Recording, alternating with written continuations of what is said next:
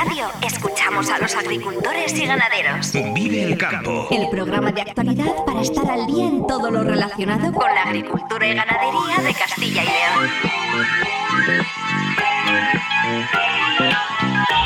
Vive el campo con Jaime Sánchez Cuellar.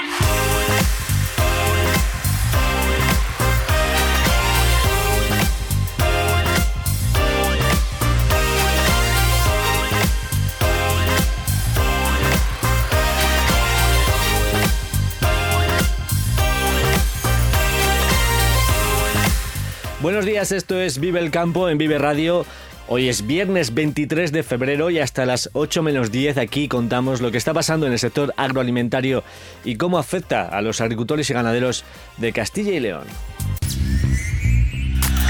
El campo al día, toda la actualidad del sector en Vive Radio.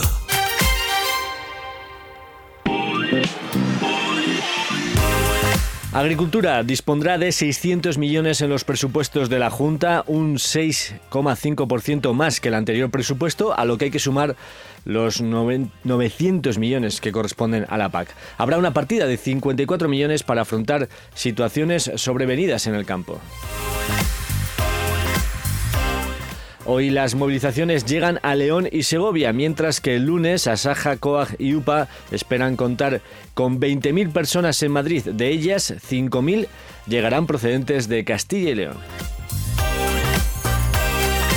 Y el Congreso de los Diputados aprueba una iniciativa del Partido Popular para rebajar el IVA de la carne, el pescado y las conservas. Luego hablaremos con su portavoz, eh, Milagros Marcos, para conocer los detalles. Vive el tiempo en Vive Radio.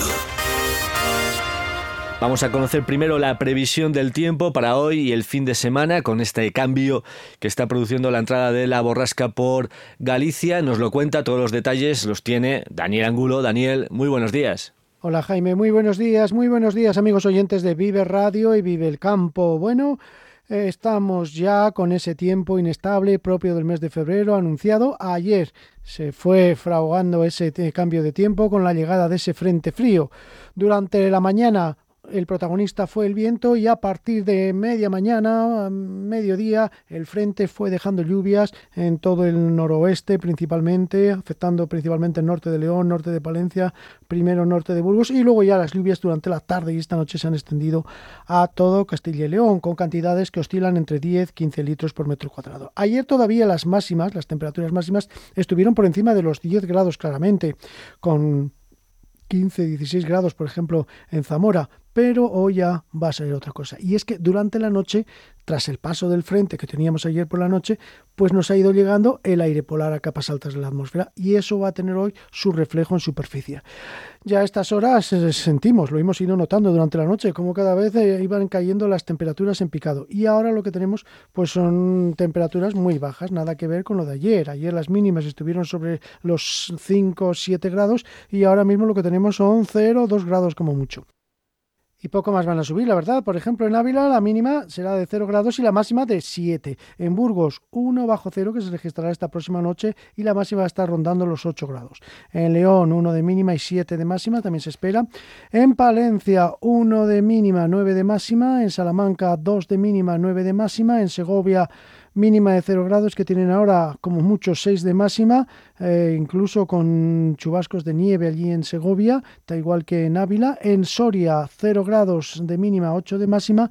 Valladolid 2 de mínima, 9 de máxima. Zamora 3 de mínima, 10 de máxima. Lo más destacado hoy, sin duda, la cota de nieve que va a estar sobre los 900, 1000 metros aproximadamente. Atención a ciudades como Ávila y Segovia porque pueden registrarse chubascos de nieve a lo largo del mediodía y esta tarde sobre todo. En el resto, ojo, también puede haber chubascos de granizo, ocasionalmente pueden ir con tormentas, especialmente en zonas montañosas de León, Palencia, Burgos.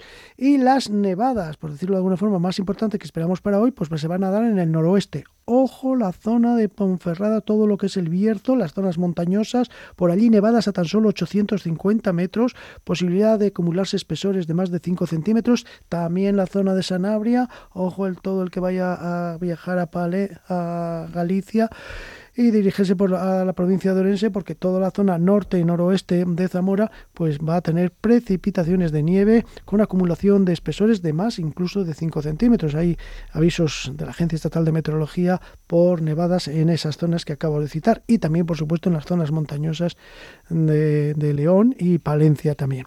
Ya si nos vamos hacia el sur, también chubascos de nieve, posibilidad de, ver nevadas, como digo, en todo lo que es las zonas montañosas del sur de Ávila, sur de Salamanca, por encima ya de 900 a 1000 metros en estas zonas, y en capitales de provincia, como la cota va a estar sobre 900 metros, pues recordemos que Ávila y Segovia están por encima están rondando los mil metros, por encima ligeramente de mil metros, y allí puede haber también chubascos de nieve a lo largo de esta tarde especialmente, y en el resto de granizo. Jornada, por lo tanto, de ambiente invernal con temperaturas bajas. Y para el fin de semana, ¿qué nos espera? Bueno, mañana el frente frío, la masa de aire frío se va a ir retirando, pero ojo porque todavía mañana por la mañana al llegar un aire más templado se va a producir ahí con precipitaciones que podrían mm, ser de nieve, especialmente en zonas montañosas, en cotas muy bajas. Mañana de madrugada y a primeras horas de la mañana la cota va a estar situada en los 600 metros. Podría nevar en zonas del sistema central, en el sur de Burgos, zonas del norte de Soria, también incluso en Soria capital podría nevar algo mañana por la mañana. Pero ya luego va a entrar viento del suroeste según avance la jornada y eso va a hacer que suban las temperaturas y suba la cota de nieve. Ya por la tarde lo que caiga será solo nieve en zonas de montaña, en el resto será eh, en forma de agua. El domingo una nueva borrasca con vientos del suroeste más templados que harán subir las temperaturas y así el domingo la cota de nieve por encima de los 1.300 metros. Pero será una jornada lluviosa en toda la región el domingo. Así que ya lo ven, panorama revuelto y complicado para este fin de semana con subida y bajada de temperaturas y más lluvias para el domingo. Que pasen muy buen fin de semana. Hasta lunes. Muy pendientes, por tanto, de las posibles precipitaciones de nieve en las próximas horas. Muchas gracias, Daniel. Por cierto, luego hablaremos con Víctor González de Meteorred sobre la manipulación artificial del tiempo, qué parte es real y qué parte es ciencia ficción cuando hablamos eh, de provocar lluvias o disipar eh, las nubes. Luego, luego lo vemos. La Junta ya tiene proyecto de presupuestos donde la Consejería de Agricultura contará con 600 millones un 6,5% más que el ejercicio anterior. A esto hay que sumar los 900 millones que corresponden a la PAC. Del montante global para agricultura, la Junta destaca que habrá 435 millones para inversiones, un 8% más que los presupuestos anteriores. Las partidas de más interés eh, corresponden a casi 100 millones para modernización de regadíos, más de 50 millones para apoyar a la agroindustria, 54 millones se van a reservar para afrontar situaciones especiales. Aquí se incluyen las ayudas a los seguros agrarios que se amplían o la ayuda por la enfermedad hemorrágica epizootica que se va a convocar de nuevo. Tierra de Sabor dispondrá de un nuevo plan estratégico con 4 millones y habrá más de 20 millones para planes de profesionalización y digitalización del sector para tratar de reducir, por ejemplo, la burocracia. Los presupuestos los presentaron ayer el presidente de la Junta, Alfonso Fernández Mañueco, y el vicepresidente, Juan García Gallardo. Que en estos momentos el sector agrícola y ganadero, saben ustedes, hemos insistido en muchas ocasiones, es un sector estratégico para Castilla y León Decir que vamos a estar siempre al lado de los agricultores y ganaderos y que estaremos a su lado si hubiera dificultades sobrevenidas. Lo que queremos es sellar, una vez más, nuestro, compromiso inquebrantable con el sector primario de Castilla y León para garantizar su futuro, para garantizar que vamos a estar allí cuando más lo necesiten, como lo hemos estado con la enfermedad hemorrágica epizótica, como lo hemos estado con los préstamos y la bonificación de intereses cuando ha habido situación de sequía y que van a poder seguir contando con este Gobierno de coalición de Castilla y León para protegerle. Y las movilizaciones en el campo eh, continúan de momento hasta ver lo que da de sí esa reunión de los ministros de Agricultura de la Unión Europea este lunes. Ayer ya la Comisión avanzó que está dispuesta a introducir algunos cambios de flexibilización, pero habrá que esperar hasta el lunes para ver eh, su alcance. Las protestas del campo continuarán hoy en León y en Segovia, convocadas en unidad de acción por todas las organizaciones agrarias. En Segovia será una manifestación a pie que comenzará a las 11 de la mañana en la plaza de San Lorenzo. El León será una tractorada, también con agricultores a pie. Se prevé una gran movilización que partirá también a partir de las 11 del parking del Estadio Reino de León. Y la siguiente gran protesta se producirá el lunes en Madrid. En este caso, convocan a Saja, Coag y UPA. Se confía en reunir a más de 20.000 personas procedentes de toda España, de ellas unas 5.000 llegadas desde Castilla y León. Hay autorizados también unos 100 tractores. Las tres organizaciones suman ya 75 actos de protesta en toda España en casi un mes y ayer Aurelio González, secretario de UPA Castilla y León, apuntaba a que ahora es el momento. Ahora podemos tener la oportunidad de conseguir lo que no se consiguió en el 2022 porque ahora esas movilizaciones son a nivel europeo y estamos en toda Europa de acuerdo en que hay que cambiar esta política agraria común y hay que dar una vuelta para que la agricultura y la ganadería, tal como la entendemos, con explotaciones familiares agrarias, con explotaciones profesionales, se pueda mantener. Porque si no, si seguimos por esta deriva, aquí solo van a quedar las grandes empresas y los fondos de inversión. Lorenzo Rivera, coordinador de COAG, de todos los problemas que atraviesa el campo, puso el foco en las consecuencias que ha tenido el libre mercado, especialmente para los pequeños eh, agricultores. Quien propuso esa globalización fatal que nos ha dejado a todos en, en el suelo, abandonados, y solo ganan aquí las grandes empresas, las grandes multinacionales. La globalización está en vía muerta. Ya lleva años que no tiene sentido esta globalización y los países pobres siguen siendo pobres y los subdesarrollados cada vez más subdesarrollados. Nosotros no, nosotros estamos aquí entre medio y nos están sacudiendo, pero bien, sobre todo con unas producciones muy, muy pequeñas que tenemos y no podemos competir con franceses y con alemanes que sí que tienen producciones de 7.000 kilos como este año en cereales. Las demandas se centran en Bruselas y en Madrid, pero las tres organizaciones también consideran que la Junta de Castilla y León debe tener eh, más gestos para el campo. Donaciano Dujo, presidente de Asaja Castilla y León la Consejería de Agricultura, la de Medio Ambiente y la Junta de Castilla y León, haber hecho un gesto importante en estas movilizaciones, no solo apoyando a los agricultores, sino con presupuestos, que lo veremos a ver hoy lo que ha hecho, y con normativa, que también hay mucha normativa asfixiante de aplicación de la Junta de Castilla y León. Gestos y hechos. Por cierto, que ayer 200 niños participaron en Palencia en una tractorada infantil. La Plaza Mayor se llenó de juguetes agrarios e incluso se leyó un manifiesto. A los niños, eh, con sus chalecos amarillos, no les faltaba ningún detalle, incluidas, por supuesto, distintas pancartas. Son las 7 y 22 minutos de la mañana. Jaime Sánchez Cuellar te ofrece toda la actualidad informativa relacionada con la agricultura y la ganadería para estar al día. Vive el campo. En Vive Radio. El Congreso ha aprobado una resolución en la que se solicita al Gobierno que amplíe la reducción del IVA de productos básicos también a la carne, el pescado y las conservas. La iniciativa ha partido del Partido Popular y ha sido defendida por la portavoz de alimentación del PP en el Congreso y diputada por Palencia, Milagros Marcos. Eh, buenos días. Hola, muy buenos días. Eh, con la aprobación de esta resolución, eh, ¿cómo debería quedar el IVA para la carne, el pescado y las conservas? Ahora mismo es del 10% y ¿dónde se situaría?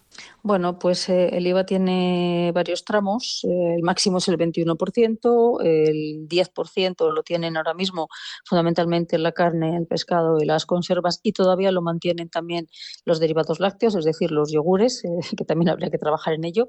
Y la, propuesta es que se rebaje. La siguiente rebaja puede ser el 4 o puede ser anular el, anular el IVA. Si fuera el, el 4%, pues las familias españolas se hubieran ahorrado 1.200 millones de euros cada año que ha recaudado el gobierno de IVA y que ha hecho que la gente deje de comprar carne y pescado. ¿no? solo por dar dos datos, el consumo de pescado ha caído más del 32% y el consumo de carne ha caído de media más del 15%, pero hay determinados tipos de carne que, ha bajado eh, pues sustancialmente, no sobre todo la ternera y el, lechazo, eh, tan propio en nuestra, en nuestra tierra, pues ha caído más del 25% el consumo. Y es por el elevadísimo precio, por los costes de producción que hay en España y que no hay en otros países.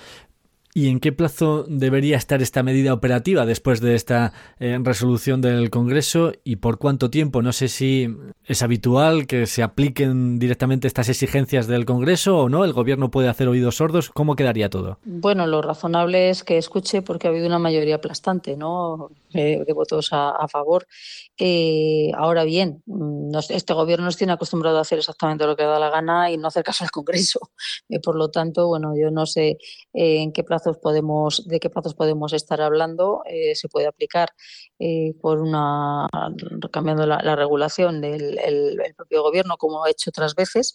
Lo razonable es que en este momento, que además está tramitando la, norma para ampliar las medidas como consecuencia de la crisis, pues que en esas medidas ya em, lo contemplen eh, sobre que hay mayoría aplastante en el Congreso y, pueda entrar en vigor lo antes, lo antes posible. Eh, la cuestión es que la gente pueda volver a comprar carne, a comprar pescado y sobre todo pues que no caiga también la producción como ha caído. Las exportaciones han caído de forma estrepitosa porque si cae el consumo si cae el consumo interno y además caen las exportaciones, bueno, pues los productores tienen problemas y por eso están en la calle, ¿no? Entre otras cosas. Si el precio es tan elevado porque cuesta tantísimo producir en España, cuesta más la energía, porque cuesta más el gasóleo, porque cuesta más eh, el pienso para el, para el ganado, los alimentos cuestan más, no porque nadie se forre, porque nadie se está forrando por el camino, sino porque el gobierno pues eh, prefiere recaudar en IVA, prefiere subir impuestos, prefiere subir gastos, el impuesto al plástico solo se paga en España y son 2.000 millones de euros al año lo que paga la industria alimentaria, con lo cual, bueno, yo creo que tienen mucho margen eh, de lo que están recaudando extra y de lo que están recaudando eh, del IVA como para poder volver a recuperar y bajar el, bajar el IVA de la carne y el pescado para que la gente lo pueda volver a comer y para que los productores eh, lo puedan volver a vender. Porque claro, nos, nos fijamos mucho en los consumidores, los efectos que tendría en el consumidor esta medida, pero también tiene efectos en el productor para recuperar ingresos a la parte productora. Evidentemente, o sea, si no se vende, pues no, no, se compra. Evidentemente, ¿no? Las industrias no van a comprar, eh, las carnicerías no van a comprar lechazos si no lo venden. Y si no tiene menos precio, pues posiblemente pudieran vender y pudieran comprar al productor. El caso es que en este momento, como decía, pues en España cuesta más el pienso, cuesta más eh, calentar y criar un pollo, cuesta más, porque la energía es más cara, solo en el último mes ha subido otro 10% más. El, el gasóleo para transportarlo, los camiones, mm, yo lo decía en el Parlamento, ¿no? O sea, los transportistas ahora mismo trabajan y prácticamente lo gastan todo en impuestos y en, la gasolina, en el combustible. En el tienen que ganar también. Y les cuesta exactamente lo mismo transportar joyas preciosas que transportar ajos y, hay que envasarlos después. Y el plástico cuesta más dinero en España porque hay un impuesto que no tiene otros países. El sistema de gestión de residuos también cuesta más en España porque lo han cambiado de forma anticipada a lo que dice la Unión Europea para el 2050. Por lo tanto, mm, lo que está ocurriendo es que eh, caen las ventas en España y si encima el consumidor, como el precio es tan caro, no lo compra, pues eh, nadie, nadie necesita que eso se produzca, ¿no? Con lo cual es una cadena completa la que, la que va vinculada a esta, a esta medida. No es la única medida, evidentemente, esta es la del consumidor final, pero sí recuperamos el consumo, lógicamente, pues se puede mm, recuperar la cadena hacia atrás. Lo suyo es que se bajaran los costes de producción, que es lo que venimos pidiendo desde el Partido Popular. Y la gente no tiene medios para poder comprar y poder pagar productos de, calidad como los que se producen en, España. ¿no? Y hay que tomar muchas medidas, pues bajar los costes de producción, quitar los impuestos que no tienen en otros sitios y que lo único que hacen es ayudar a recaudar al gobierno, como decía, como el del plástico, por poner un ejemplo, y desde luego quitar el IVA para que la gente, bajando el precio en toda la cadena, además quitando el bajando el IVA, pues puedan volver a, puedan volver a comprar y a consumir. Hay que trabajar en toda la cadena. Esta es una de las medidas más importantes y que primero incentivaría el, consumo, ¿no? Porque, insisto, es que el pescado ha caído el consumo un 32%. Un 32%. Han cerrado 6.000 pescaderías ¿eh? en tres años. Se habla mucho estas semanas eh, de la ley de la cadena alimentaria, de su funcionamiento y de las soluciones ¿no? que podría proporcionar a los problemas del campo. Eh, desde vuestro punto de vista, ¿cómo se puede mejorar la ley de la cadena o qué pasos se deben hacer dentro de, esta ley eh, para proteger mejor a los agricultores? Mira, la ley de la cadena la creó el Partido Popular en el año 2013 para eh, buscar ese equilibrio ¿no? entre el productor, la industria y, el, y la distribución. ¿Qué ocurrió? Bueno, pues después de unos años parecía razonable que hubiera una modificación. Lo que ha ocurrido es que el Gobierno lo ha utilizado precisamente para eh, acallar manifestaciones, no para resolver los problemas, sino para acallar manifestaciones sin poner otras medidas que sí hubieran resuelto los problemas. ¿eh? No tiene sentido que se diga la ley de la cadena que a usted le van a pagar, le tienen que pagar el precio que lo que le cueste producir. Ya, si alguien lo quiere comprar, ¿vale? El problema es que a usted le cuesta tanto producir porque el gobierno está poniendo medidas que le hacen imposible producir. Le cuesta mucho más producir porque le han recortado la PAC un 27%. Le cuesta más producir porque le han puesto unos impuestos y le han puesto unas medidas sociales y unos costes laborales absolutamente inasumibles. Le cuesta mucho más producir, pero eh, la industria se lo tiene que pagar. La industria que se lo tiene que pagar le han puesto más impuestos. Al plástico, la energía más cara, o sea, en todos los eslabones de la cadena, el gobierno ha subido los gastos. ¿Qué ha ocurrido? Que el consumidor final no compra. El propio Ministerio de Agricultura, que todos los años compra leche, por ejemplo, para los centros de personas con, eh, con carencias, eh, con problemas, para Cáritas, para Cruz Roja, la adjudicación de varios años seguidos se la ha hecho una empresa de Portugal. O sea, si el propio gobierno, para poder cumplir la ley de la cadena, compra en Portugal, ¿qué piensa que van a hacer los supermercados? Vamos a ver, es que es imposible. Entonces, lo que hace falta es que la ley de la cadena no se utilice como un instrumento populista. El gobierno ha dicho, a usted le tienen que pagar lo que le cuesta producir. De acuerdo, señor. Pero ¿dónde están los criterios de lo que me cuesta producir? El gobierno se niega. Y el análisis de costes, ¿no? De producción. bueno, es que tiene obligación hay una cosa que se llama observatorio de la cadena, que es para observar los cambios de precios, para hacer análisis de costes de producción, para ver si realmente en todos los eslabones está produciendo ese equilibrio o no. El gobierno lleva incumpliéndolo desde que ha llegado. Desde 2018 han desaparecido los análisis de costes en el observatorio de precios. Tiene obligación de mandarlo cada año al Congreso de los Diputados. No ha mandado ni uno solo. Pero claro, si eh, lo que estamos diciendo es vamos a, eh, a, incrementar, que es lo que ha dicho el, el gobierno, vamos a incrementar las inspecciones. ¿Pero qué van a inspeccionar? Si nadie sabe cómo se calculan los costes de producción, si el gobierno se niega incluso a cumplir la ley de la cadena, que hay una, una disposición, la adicional tercera, creo recordar, que dice el gobierno en el plazo de seis meses tendrá regulado los criterios para calcular los costes de producción. Es decir, en el coste de producción entran o no las ayudas, entran o no las amortizaciones. ¿Qué es lo que se calcula? Sin esos criterios, nadie puede demostrar ni que le están cubriendo, ni que no le están cubriendo los costes, ni que está pagando o no está pagando los costes de producción. Un juez no puede hacer nada. Y, y ahora lo que es la solución es poner más inspecciones para inspeccionar qué y poner crear otro órgano. Y es que desde que se aprobó la modificación que ha hecho el gobierno de Sánchez de la ley de la cadena, las importaciones se han triplicado y las exportaciones han caído en volumen estrepitosamente. Se consumen en España ya el 40% de frutas de fuera. O sea, lo que no puede ser es que la ley, que se supone que es para ayudar a los productores, la hayan manipulado de tal forma que les está perjudicando sobremanera ahora mismo la inseguridad jurídica que provoca. Hay artículos contradictorios. Lo que está haciendo es que a los agricultores no se les pague porque no hay criterios ni cálculos y el gobierno no los quiere hacer. Y encima entren cada vez en más pérdidas porque les están asfixiando a impuestos, a gastos y a medidas que no pueden cumplir les han recortado la, la PAC un 25%. Pues es que si tienen un 25% menos ya de entrada y encima tienen que subir los salarios, tienen que pagar los más impuestos, pues es imposible. Se están en la calle porque no les queda otra.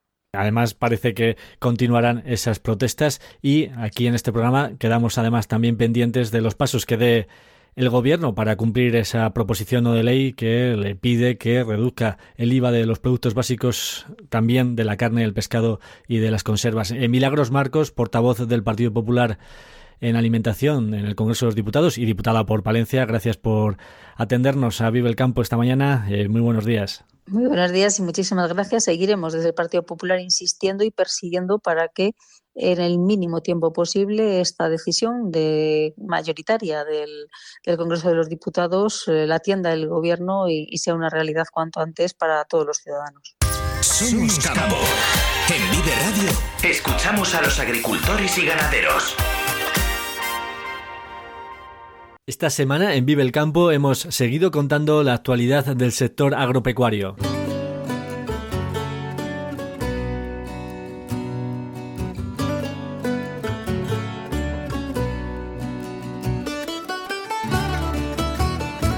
Y lo hemos hecho interesándonos por el proyecto para descubrir y promocionar las variedades de uva minoritarias y las historias que guardan estos vinos. Nos hemos interesado por la próxima edición de Agrovid. Hemos hablado con los agricultores que se están movilizando y organizando por las consecuencias para el vacuno de carne de la apertura del mercado chino o por los premios Mujer Agro que justo se entregan hoy.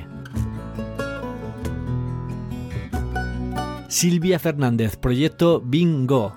Es importante que cuando vendamos un vino, ya sea en España o en el extranjero, alguien pueda eh, saber la historia que hay detrás de ese vino. La historia de un vino elaborado con variedades minoritarias no solo su singularidad a la hora de la elaboración, sino que hay personas que viven en ese territorio y que hacen posible que ese vino esté en el mercado. Y eso es un valor añadido que el consumidor final, igual que va a comprar un producto ecológico y lo valora por su método de, cultivo, pues en el vino debería pasar igual. Y es una cosa que vemos que en la cadena de distribución se pierde un poco. Alberto Alonso, director de la Feria de Valladolid. El viñedo ecológico en España en los últimos cuatro años ha aumentado un 33% y eso se va se va a ver, no está muy presente en, el certamen, ¿no?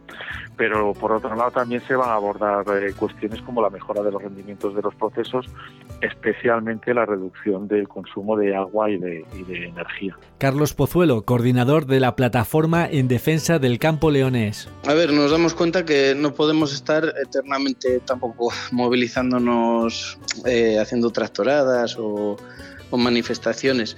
Entonces eh, decidimos crear la plataforma para tener, darle voz a toda la gente que hay detrás de cara a hablar con las instituciones y también, digamos, intentar estar presentes en las negociaciones que, tiene, que hacen las organizaciones agrarias con las instituciones.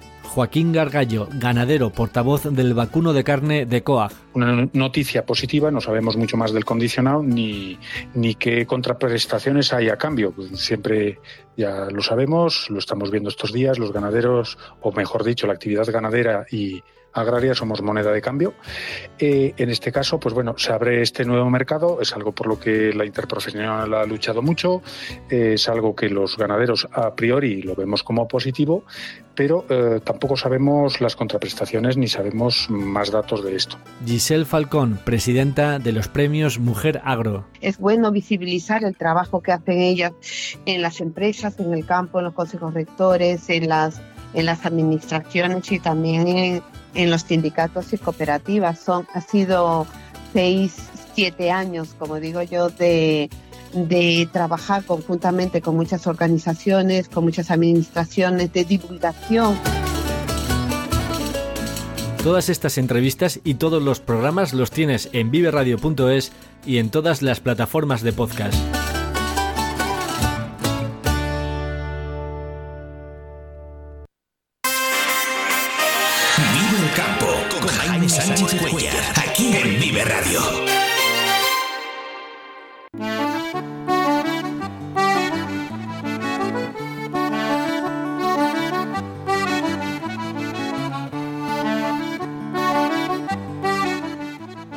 Que los Emiratos Árabes Unidos están llevando con éxito operaciones de siembra de nubes para mejorar las precipitaciones.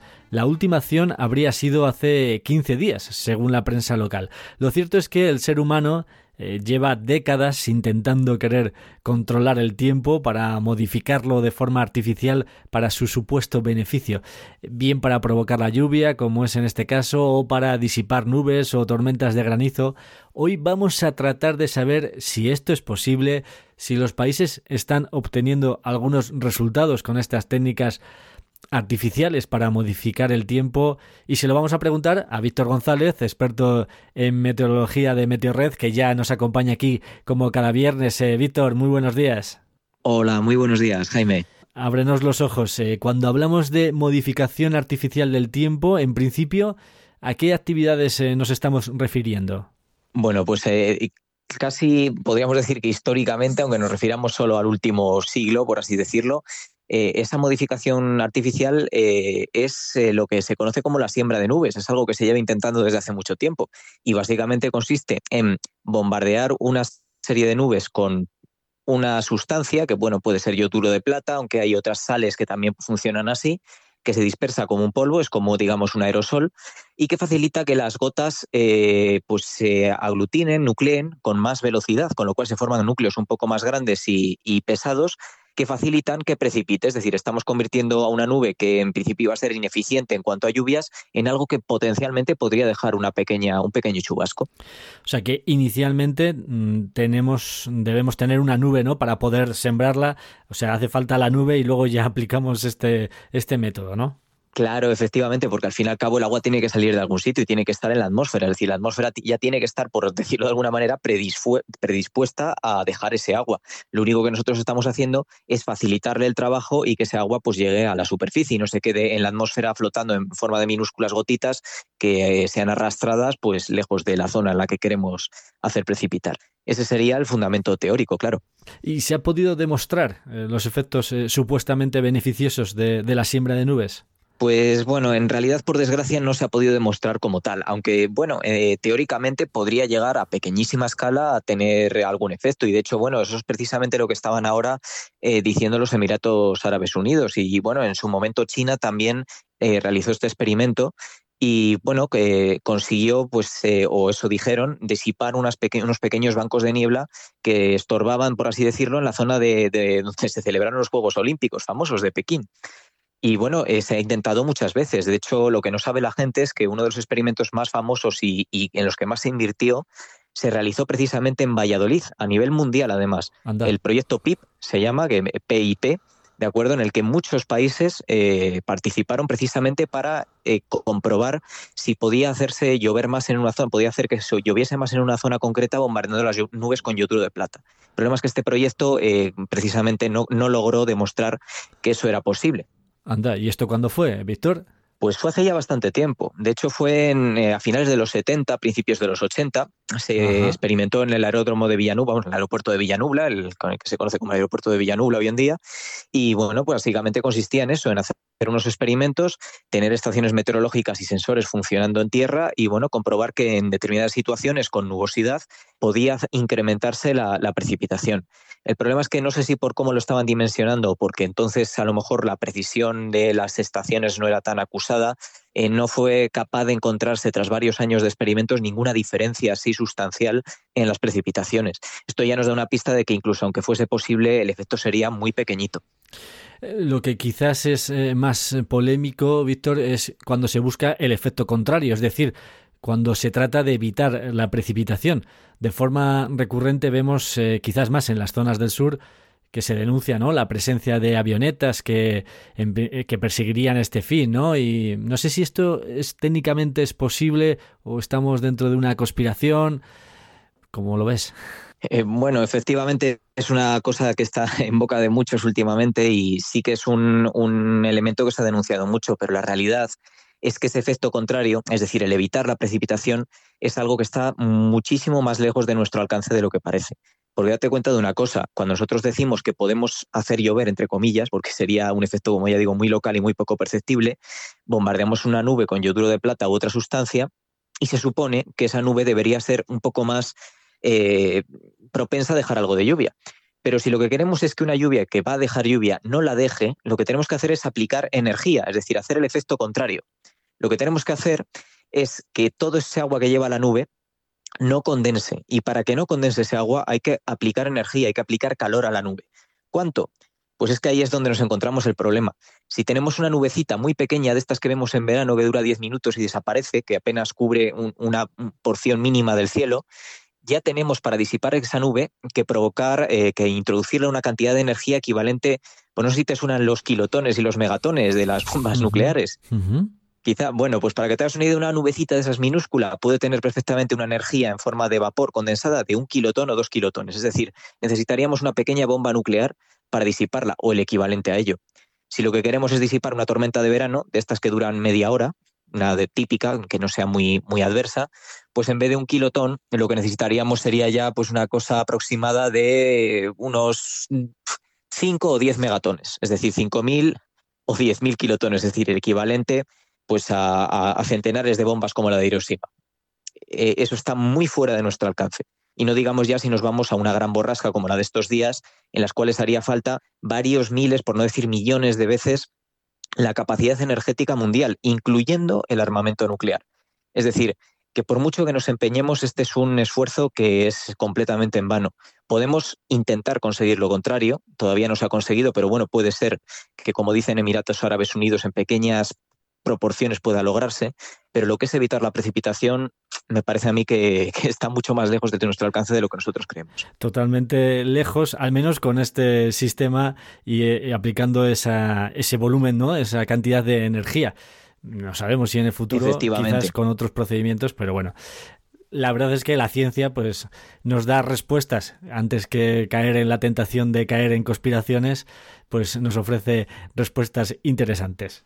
Pues sí, así es. En cierto modo, nunca se va a dejar de luchar contra esto. Es decir, en todo momento va a haber gente y bueno, y todo el mundo está interesado en controlar un poco la meteorología a su antojo, pues para, para, para buenas acciones, ¿no? Para que tengamos mejores cultivos, más cantidad de agua y demás. Eso es algo que se va a seguir experimentando, estoy convencido. Pero de ahí a tener la, la, capacidad de, de lograrlo, pues bueno, todavía se puede decir que nos queda mucho, mucho por hacer. Víctor González, experto en meteorología de Meteorred, muchísimas gracias por aportarnos eh, tanta información y claridad al comportamiento del tiempo. Te esperamos el próximo viernes aquí en Vive el Campo. Buenos días. Un placer, Jaime. Buenos días. Vive Radio te ofrece la información actualizada de los mercados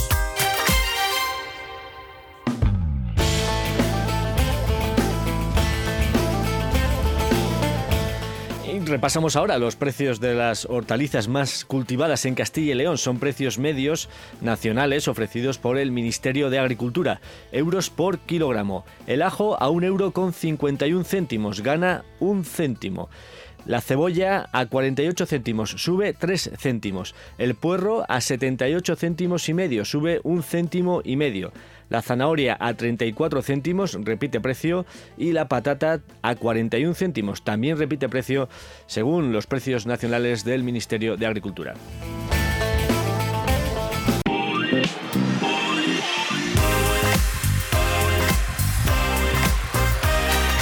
Y antes de despedirnos, repasamos los titulares del día. Agricultura dispondrá de 600 millones en los presupuestos de la Junta, un 6,5% más que el anterior presupuesto, a lo que hay que sumar otros 900 millones que corresponden a la PAC. Habrá una partida de 54 millones para afrontar situaciones especiales en el campo.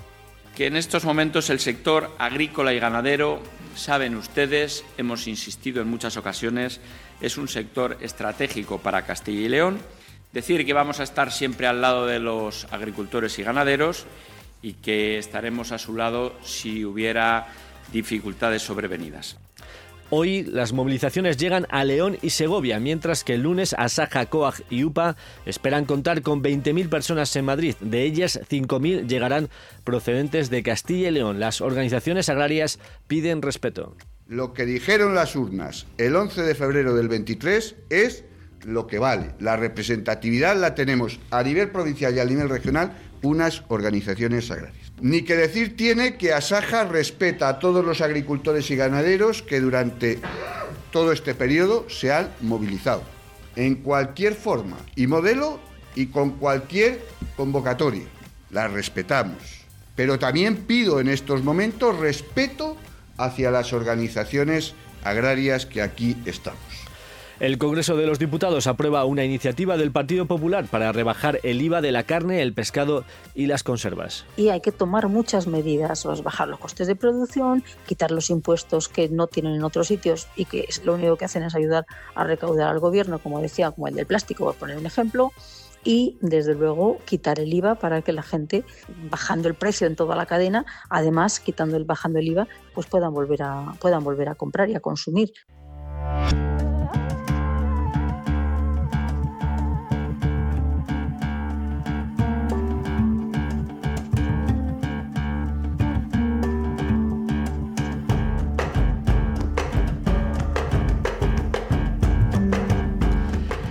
Hasta aquí el programa Vive el Campo, la cita diaria con la actualidad del sector agroalimentario en Vive Radio. Si has estado a gusto, regresamos el lunes puntuales a las 7 y 10 de la mañana. Un saludo de Ángel de Jesús en el control técnico y de quien nos habla Jaime Sánchez Cuellar. Esta semana nos hemos despedido con Carola Ortiz, este ajechado de las malas lenguas. Feliz jornada a todos los que vais a disfrutar hoy del campo. Muy buenos días.